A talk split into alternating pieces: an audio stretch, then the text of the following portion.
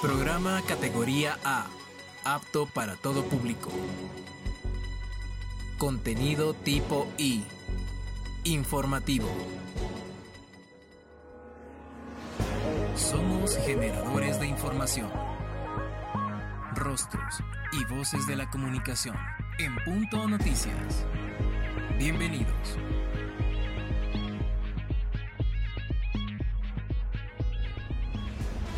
Saludos a todos quienes nos ven y nos escuchan a través del Sistema Integrado de Medios.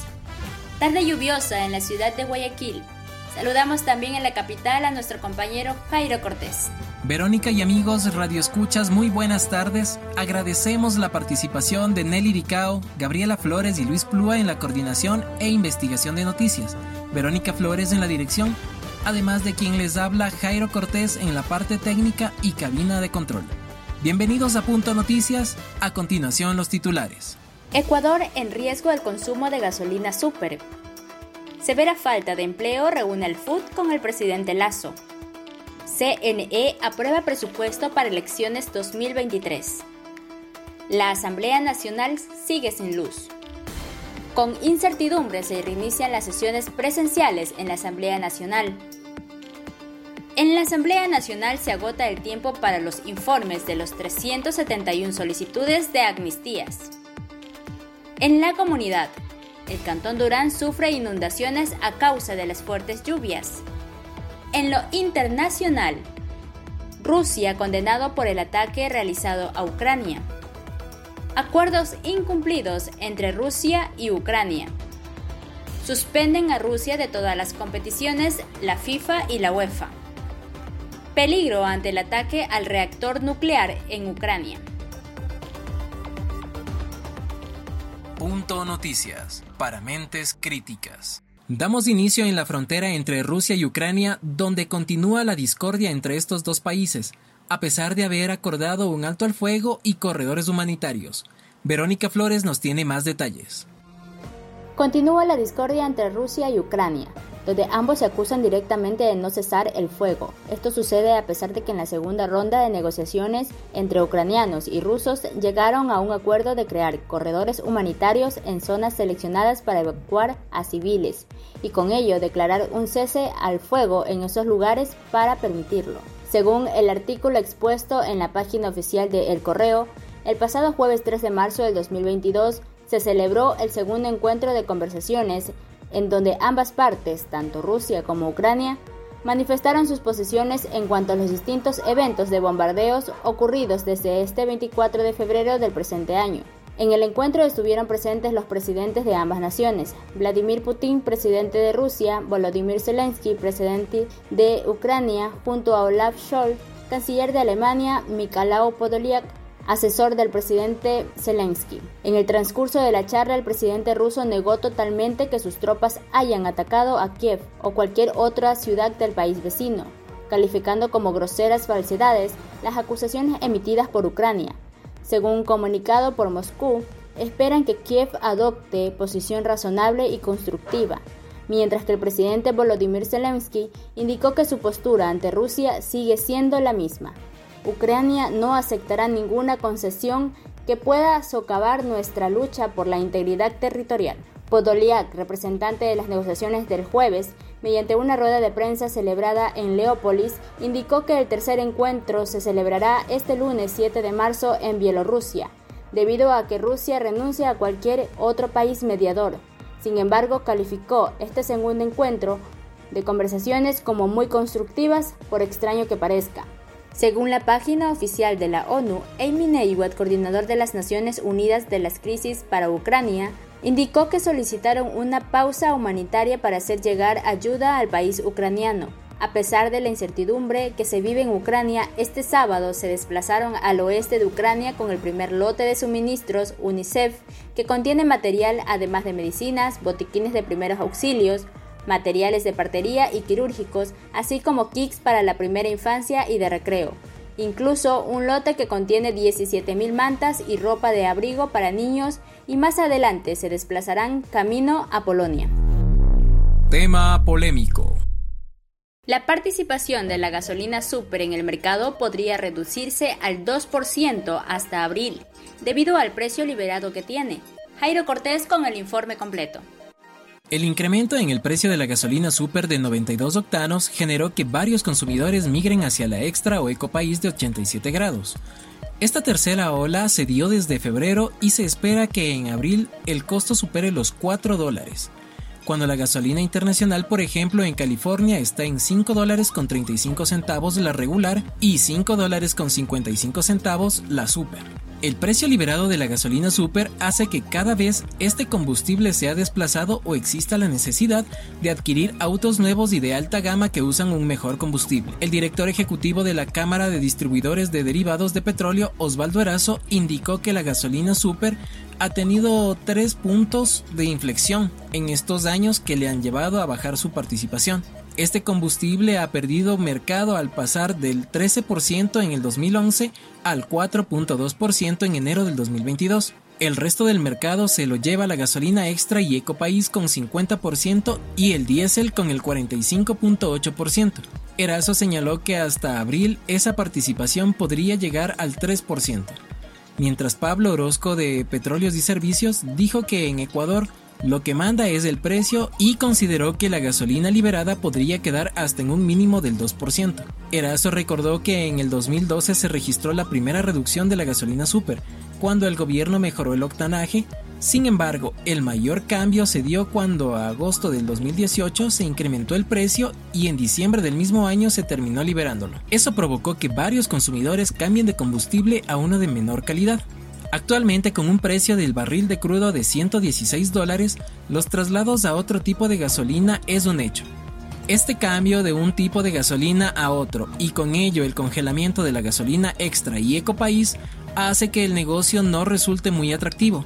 Esto a pesar de que hay 17 comercializadoras en el país, entre las cuales hay al menos 3 internacionales. Para el Sistema Integrado de Medios, Jairo Cortés Pozo. Política al Día.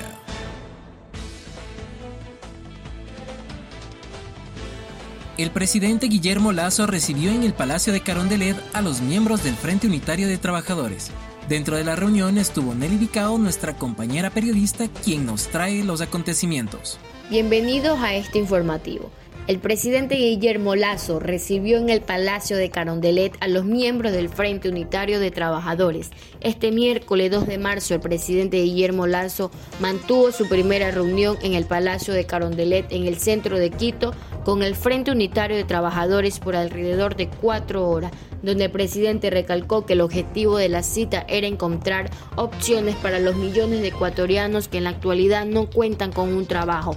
Además, sobre el sistema de seguridad social, dando por terminada la reunión a las 22 pm, donde la ministra de Gobierno, Alexandra Vela, llevó a cabo constituir dos mesas de trabajo para dialogar los dos temas propuestos.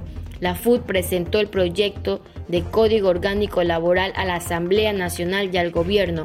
Como segunda propuesta será de carácter amplio y analizará en conjunto todo lo relativo a la seguridad social, incluyendo la totalidad de los regímenes que tiene el Ecuador en el sistema, refiriéndose a los problemas financieros que presentan los institutos públicos, el IES, la ISPOL y el ISFA parte de la organización que el gobierno atienda lo solicitado y exista un código de trabajo para los millones de ecuatorianos que también quieren que el seguro social no se privatice, siendo la propuesta de los trabajadores del sector público y los dirigentes sindicales sean escuchados, indicando que ya es hora de que el gobierno atienda los pedidos de los trabajadores, donde el presidente Guillermo Lazo se pronunció que uno de los temas principales en este espacio será abordar la millonaria deuda del Estado con el IES, asegurando que no se privatizará la seguridad social. Un diálogo frontal, sea sincero, donde podamos acordar y concertar medidas y decisiones que favorezcan a la gran mayoría de ecuatorianos que hoy no tienen empleo. Indicó el mandatario. Tras estas declaraciones, la reunión fue tensa, tomando a punto de abandonar las mesas por desacuerdos riesgosos que se planteaban durante la sesión. La ciudadanía pide tener un mejor futuro y grandes oportunidades para salir adelante, en el cual el presidente del FUD, Ángel Sánchez, se refirió, veremos lo más beneficioso para todo el Ecuador, garantizando que se cumpla con la ley y atienda nuestros pedidos, estando dispuesto al diálogo siempre y cuando estén comprometidos a ayudar a los ciudadanos, donde este 23 de marzo se sostienen las movilizaciones en contra de algunas medidas del gobierno pero se mantiene de igual forma seguir planteando alternativas, cumpliendo sus derechos y bajar las tasas de desempleo, logrando obtener el bienestar de los ecuatorianos. Reportó para ustedes Nelly Dicao. El CNE aprueba presupuesto para elecciones 2023. Verónica Flores nos cuenta más. El pasado 12 de marzo se aprobó la cifra estipulada para el proceso de elecciones seccionales y de Consejo de Participación Ciudadana y Control Social 2023. Esto mediante la sesión ordinaria número 12 llevada a cabo por el Pleno del Consejo Nacional Electoral. Según la redacción de Karina Sotalín del diario El Comercio, el pasado 3 de marzo del 2022 menciona que según el órgano electoral, el presupuesto responde a la situación económica del país, pero sin poner en riesgo la calidad ni la transparencia de las elecciones seccionales de 2023. La cantidad establecida supera los 109 millones de dólares, presupuesto que abarca la renovación y repotenciación de los equipos informáticos, además de la implementación de 38 debates obligatorios en 21 cantones y 17 provincias para las dignidades de alcaldes y prefectos. Por consiguiente, esto incluye los procesos requeridos para el voto telemático en 37 oficinas consulares de 26 países, Hacemos una corta pausa y regresamos con más información. Inicio de espacio publicitario.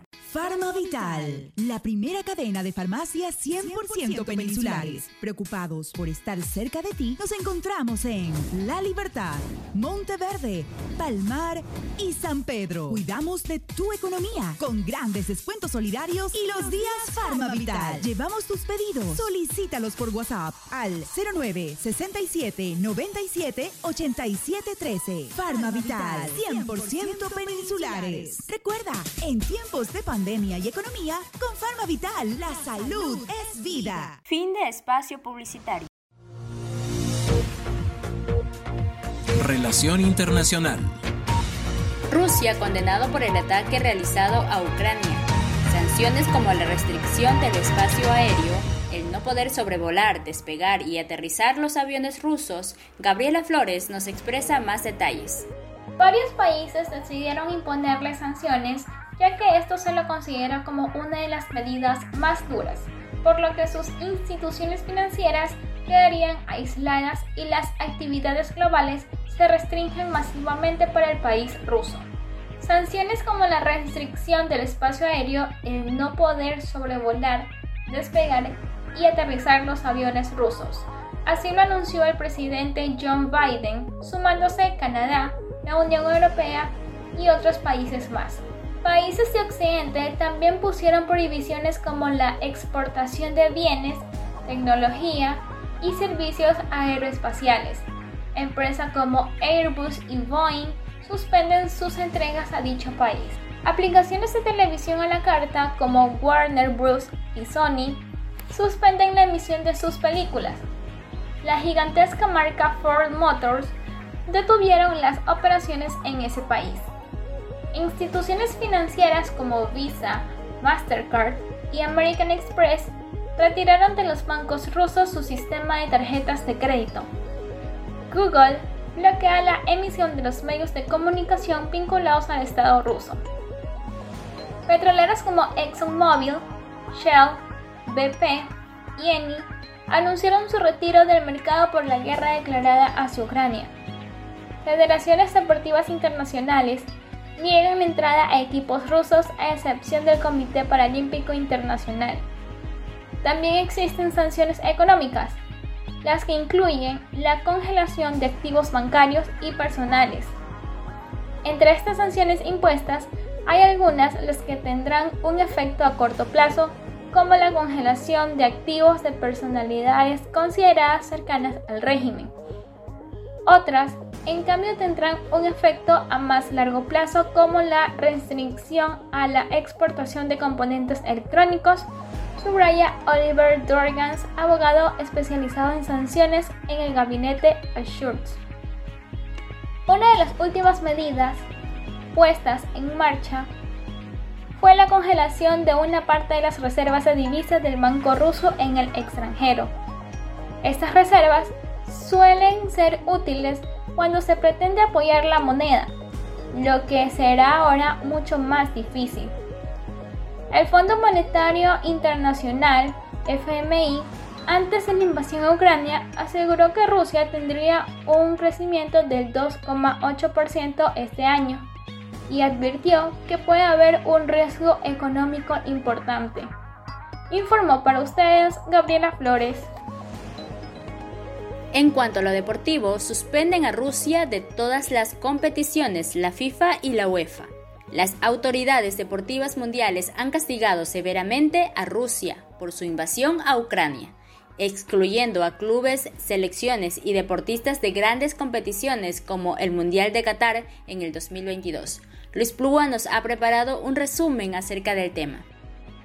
Las autoridades deportivas mundiales han castigado severamente a Rusia por su invasión de Ucrania, excluyendo a clubes, selecciones y deportistas de gran competencia, como el Mundial de Qatar 2022. La Asociación Internacional de Fútbol, FIFA, y la Asociación Europea de Fútbol, UEFA, anunciaron el lunes 28 de febrero que todos los clubes y equipos rusos han dejado de participar en las competencias internacionales, hasta nuevo aviso, debido a las competiciones internacionales y ofensivas rusa en Ucrania. El máximo órgano de toma de decisiones de ambas organizaciones tomó medidas sobre estos temas apremiantes el Consejo de FIFA y el Comité Ejecutivo de la UEFA. Ambas agencias comunicaron lo siguiente. El fútbol está en total solidaridad con todos los afectados en Ucrania. Ambos presidentes esperan que la situación en Ucrania mejore significativamente para el fútbol que vuelva a ser el camino correcto.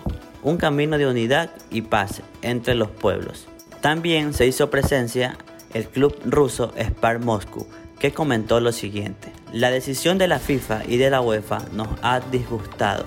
Aunque era de esperarse, desgraciadamente los esfuerzos de nuestros equipos en esta competencia de la Liga Europea se ven arruinados por razones los más lejanas posibles del deporte.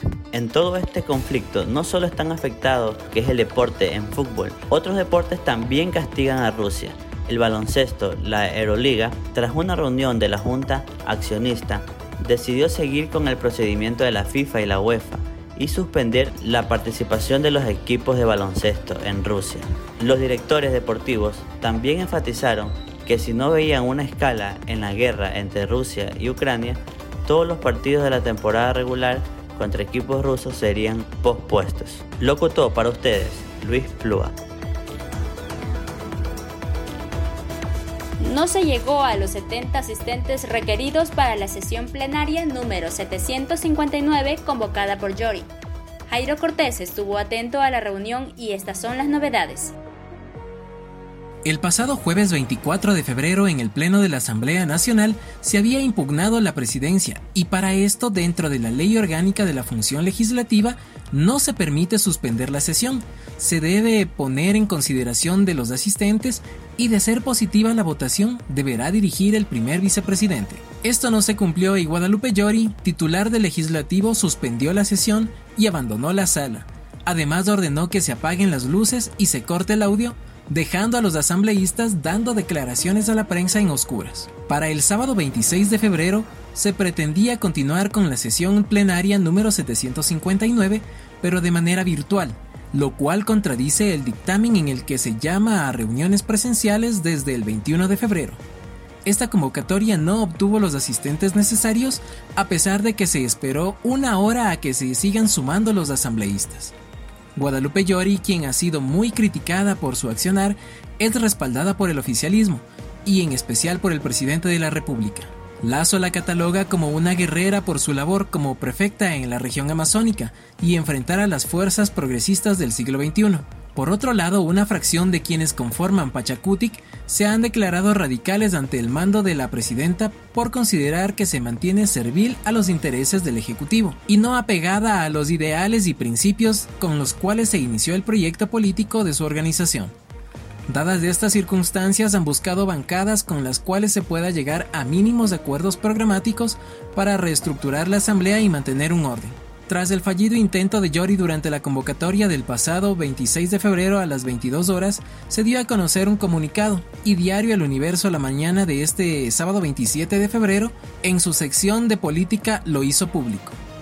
Un extracto del comunicado dice, de lo señalado, con profunda inquietud y asombro observamos el proceder y conducta de la señora presidenta Guadalupe Llori y de ciertas autoridades de la Asamblea Nacional que han vulnerado sistemáticamente la ley y las disposiciones del CAN, con la finalidad de evitar a toda costa una evaluación a su accionar y mantener intocable la sumisión del primer poder del Estado al gobierno de Guillermo Lazo Mendoza el mismo que ha sido firmado por los asambleístas Patricia Sánchez, Darwin Pereira, Mario Ruiz, Mireya Pazmiño, Fernando Cabascango, Peter Calo, Diana Farinango, Ángel Salvador Maita y Manuel Medina, exigiendo que la sesión número 759 se retome de manera presencial como ya se había estipulado anteriormente. Para el Sistema Integrado de Medios, Jairo Cortés Pozo. Punto Noticias, para mentes críticas. En la Comisión de Garantías Constitucionales, Derechos Humanos, Derechos Colectivos y la Interculturalidad, se agota el plazo para aprobar el informe de las 371 peticiones de amnistías e indultos presentados por dirigentes de organizaciones sociales, gremiales y ciudadanos activistas. Las explicaciones respectivas en un reportaje de Luis Plúa. En la Asamblea Nacional se agota el tiempo para los informes de las 371 solicitudes de amnistías. En la Comisión de Garantías Constitucionales, Derechos Humanos, Derechos Colectivos y la Interculturalidad, se agota el plazo para aprobar el informe de las 371 peticiones de amnistías e indultos presentados por dirigentes de organizaciones sociales, gremiales y ciudadanos activistas. El mandato vence el 12 de febrero con la presentación de borradores de informe por parte de los nuevos miembros de la Junta que entregaron las nominaciones. Este plazo viene del Estatuto de la Función Legislativa. Queda la comisión 30 días para aprobar el informe. Estas solicitudes se dividieron en cuatro grupos en octubre del 2019, que son manifestantes sociales, conservacionistas, indígenas y justicia regional. Vinicio Saquicela dijo, que todavía hay una diferencia de orígenes o no ciertos casos y pueden tomar algunos días más para resolverse. Las reglas del Parlamento lo permiten. Locutó para ustedes Luis Plúa. Vamos a una corta pausa. No le cambien, que volvemos con más noticias. Inicio de espacio publicitario. Mira tus películas y series en Netflix por un valor de 5 dólares, todo por Full HD y Ultra HD. Contáctanos al número 0981 049514. No te olvides, contáctanos al número 0981 049514 y no te pierdas de esta gran oportunidad. Fin de espacio publicitario. Asamblea abierta. Con incertidumbre se reinician las sesiones presenciales en la Asamblea Nacional. Verónica Flores nos tiene detalles dentro de su nota periodística. El Pleno Legislativo reanudará sus actividades presenciales a partir de este 9 de marzo del 2022. Varios grupos de asambleístas emitieron un dictamen hacia la presidenta del Pleno Legislativo, y según el artículo de la página oficial de primicias, este llamado es emitido luego de los incidentes ocurridos en el Pleno en el que hubo gritos, reclamos e incluso apagones de energía eléctrica, en la que Yori no dio cabida al cambio del orden del día con el que se debía establecer una comisión multipartidista para evaluar al Consejo de Administración Legislativa. Los dirigentes de la bancada Unión por la Esperanza, Marcelo Holguín, y del Partido Social Cristiano, Esteban Torres, pusieron en vilo la permanencia de Yori frente a la Asamblea, por lo que impulsarían una autoconvocatoria para reinstalar la sesión del jueves 24 de febrero, Junto a ellos también se encontraban los miembros rebeldes de Pachacuti. Cabe recalcar que la deliberación convocada es nueva, en la cual se tratarán los siguientes temas. La comparecencia del ministro de Agricultura Pedro José Álava, el informe no vinculante de la objeción parcial del presidente Guillermo Lazo al proyecto de ley orgánica de interés social, el informe para primer debate del proyecto de ley orgánica reformatoria a la Ley Orgánica de Educación Intercultural, el informe de amnistías remitido por la Comisión de Garantías Constitucionales, Derechos Colectivos y la Interculturalidad. Comunidad. El Cantón Durán sufre inundaciones a causa de fuertes lluvias. El invierno ha dejado las calles de varios sectores llenos de agua. Nelly Dicao nos comparte los detalles. El Cantón Durán sufre inundaciones a causa de las fuertes lluvias. Se presentaron daños de inundaciones a causa de las 48 horas de fuertes lluvias que se dio entre el día martes y miércoles del presente año dejando inundaciones en las viviendas y vehículos dañados donde el agua superaba el nivel de altura de las rodillas.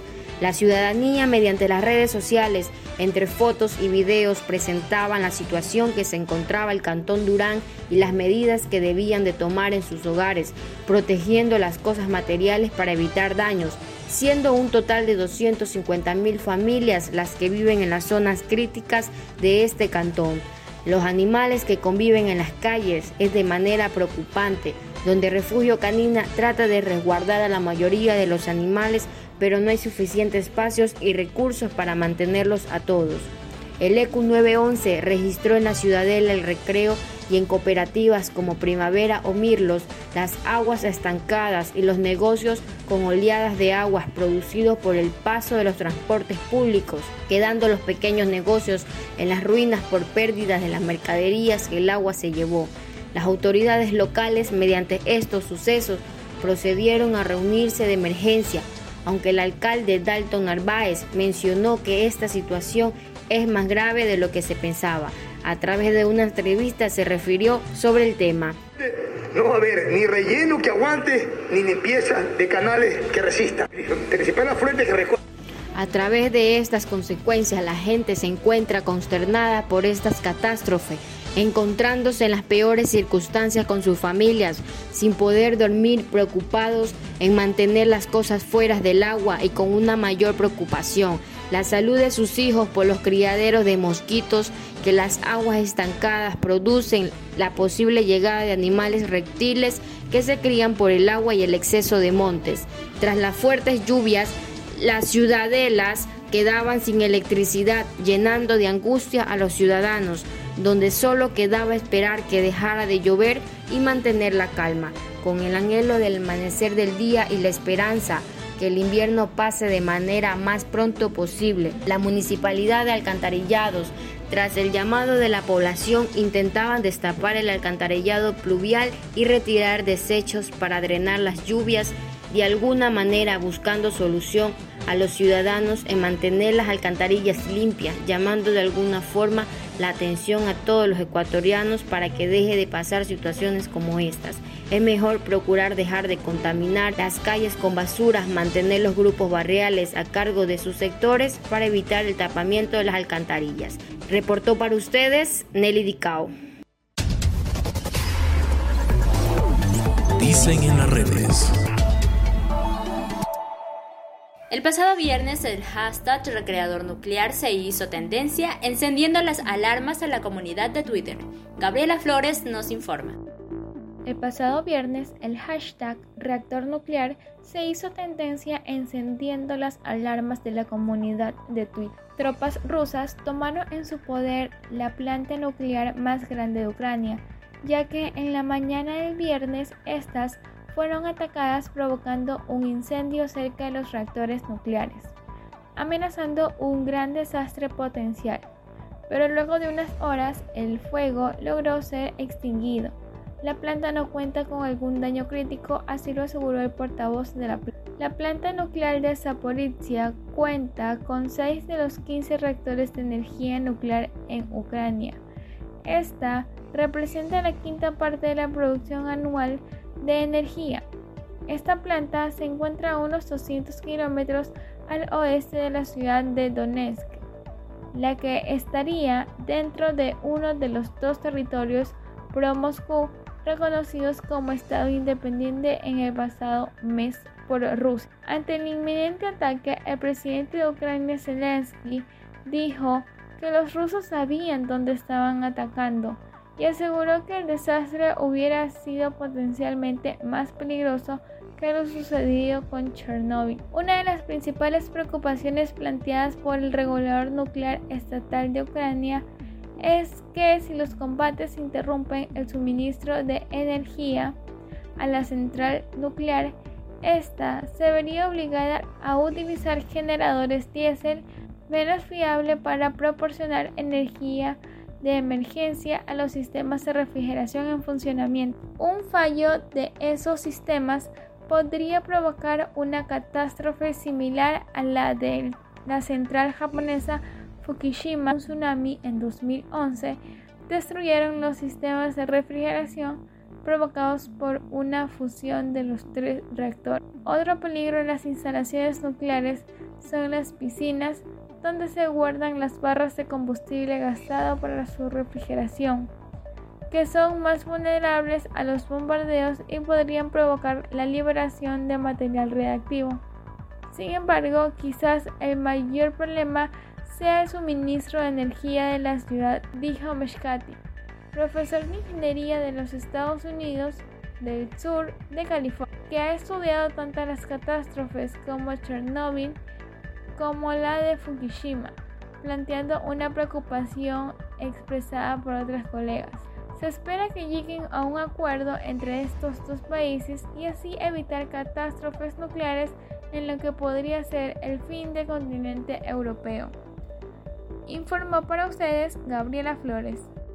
Verónica y amigos, de esta manera llegamos a la parte final. Así es, Jairo, agradecemos su amable atención y los esperamos el día de mañana en punto a las 12, cuando vuelva a ser la hora de informar.